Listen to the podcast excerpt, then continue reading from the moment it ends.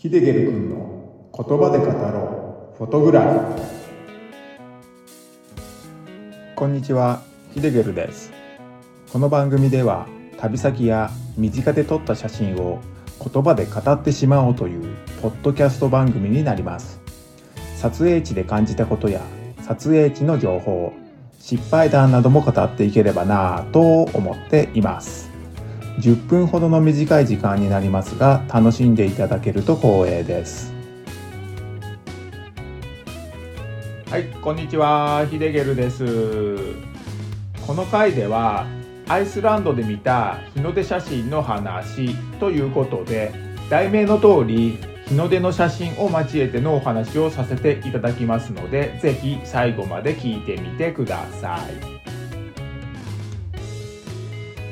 日の出ってみんな好きですよね。日の出を見たり撮ったりすること。日の出はほんと神秘的で今日から頑張ろうって意欲も与えてくれますし一日の始まりを迎えるのにはもってこいの自然現象だと思います。そんな日の出をアイスランドでも見られたんですけれども2週間のアイスランド旅行で日の出の光景を見られたのは決して多くはなかったんですよね。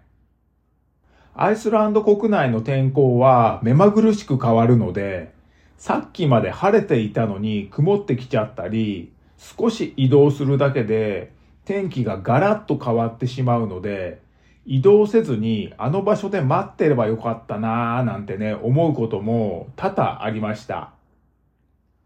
ですが、時間に追われているように移動していたので、予定を立てていない場所で数時間もとどまるってことは、よっぽど気に入った場所でないと難しかったってこともね、あるんですよね。以前のエピソードでも言ったかもしれませんけれども、天気を見ながら移動できる予定でアイスランドに行きたかったっていうのがね、本音なんですよね。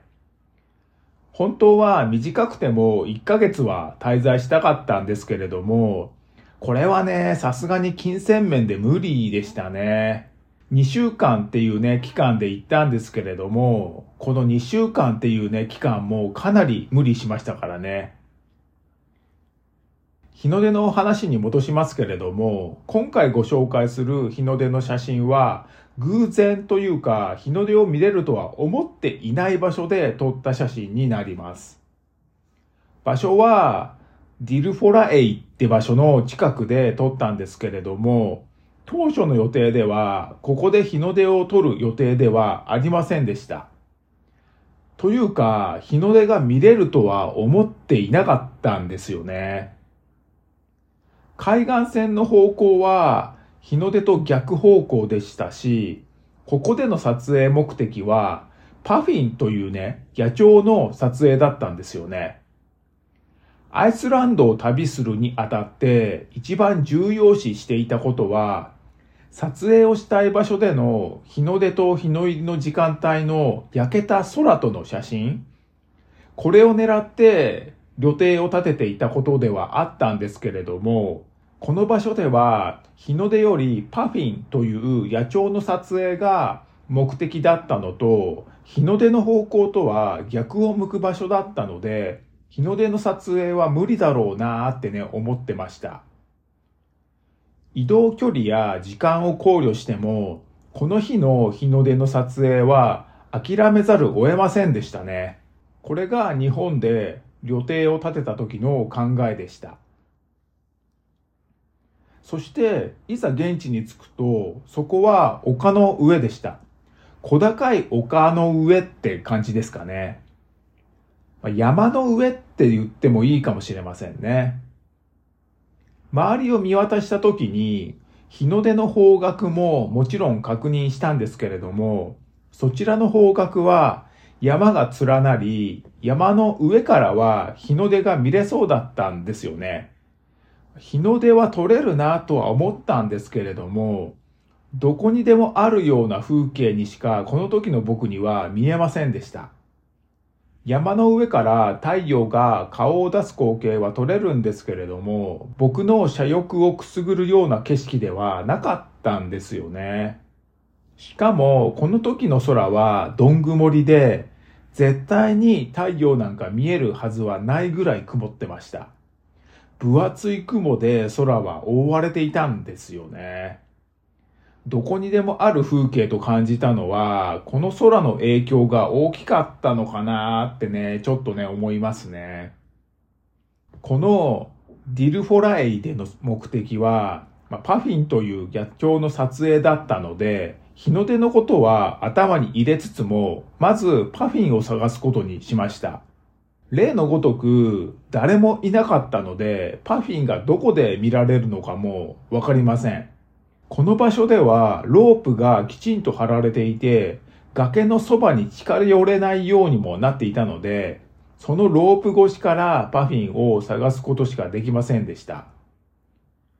いくら探してもいないんですよね。日の出の前だったので、パフィンの活動時間と合ってないかなっていうね、気持ちもあったんですけれども、この時間帯にしか訪れることができなかったので、これも仕方がないことでしたね。根気よく探すと、崖の端っこの方にパフィンは見えたんですけれども、そのパフィンとの距離が遠すぎて、望遠レンズを使用してもちっちゃい感じでしか撮れなかったんですよね。それと思っていた通り、パフィンが活発に動く時間帯ではなかったみたいで、小さく見えるパフィンも動かず休んでいる感じでしたね。それでも写真は数枚撮ったんですけれども、まあ、その写真のお話はいずれすることにします。その後は車に戻って日の出の方角を再び確認したんですけれども、やはり空には雲がはびこっている状態が続いていました。時計を見ると日の出の時刻は過ぎていて、そろそろ山の上から太陽が昇ってきてもいいような時間帯にはなってたんですが、雲がね、多かったんで、日の出は拝めないなって思って、日の出も諦めて次の目的地に車を走らせることにしたんですよね。車を走らせて丘を下っていると、山と雲の間が少し広がってきて、オレンジ色の空が見えてきたんですよね。え、なんで？って思ったんですけれども、車をすぐに止めて外へ出ました。先ほどまで分厚い雲で覆われていたと思っていたんですけれども、オレンジ色の空が見えてるんですよね。そこから見た光景は、丘の上で見た光景とは違って、かなり幻想的な光景が見える場所だったので、十分すぎるぐらい僕の車翼を揺さぶってくれました。山並みの下には水路があって、空の輝きを反射していて、とっても綺麗な光景でしたね。困った時は水辺に行け。これは写真撮影での格言みたいなものなんですけれども、この言葉が頭の中に響き渡りました。そして車を止めた数分後、太陽は山の中腹から凄まじい光を放って顔を出します。僕は夢中でシャッターを切りました。何枚も何枚も切りました。カメラを縦にしたり横にしたり、レンズの焦点距離を変えたり、立ち位置を目まぐるしく変えて、太陽が雲に隠れるその時まで、この光景を写真に残そうと、シャッターを切り続けました。そうして撮れた写真の1枚が今回ご紹介している写真になります。写真は横の写真で、写真全体は日の出特有のオレンジ色に染まっています。遠くには山並みが見えていて、山並みの右側、写真の右側ですね。その上の部分に太陽が映されています。太陽の上には雲も映っていて、今にも太陽は雲の中へ入っていきそうにも見えます。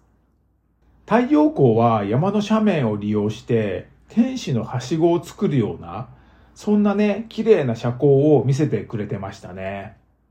そして山並みの下、そこには水路が見えます。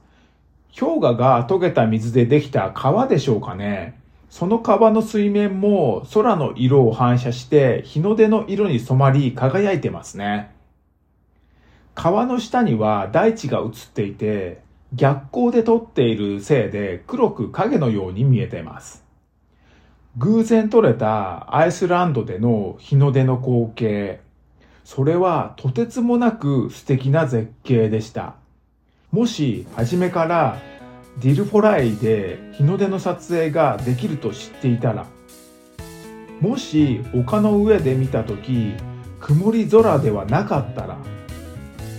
僕は丘の上で日の出を待っていたと思います。この場所での撮影はできていなかった。そんなことを考えると自然のいたずら、自然の計らい、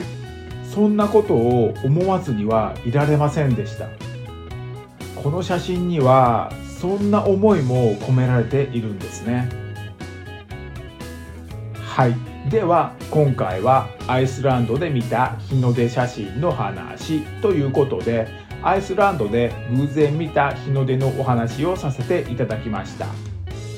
今回お話に出てきた写真を見たいという方は概要欄に URL を貼っておくのでそちらをクリックしてぜひご覧になってくださいこの番組のご意見ご感想質問などがありましたらこちらも概要欄に Q&A コーナーを設けていますのでお気軽に書き込んでみてください。それでは最後までご視聴ありがとうございました。ヒデゲルでした。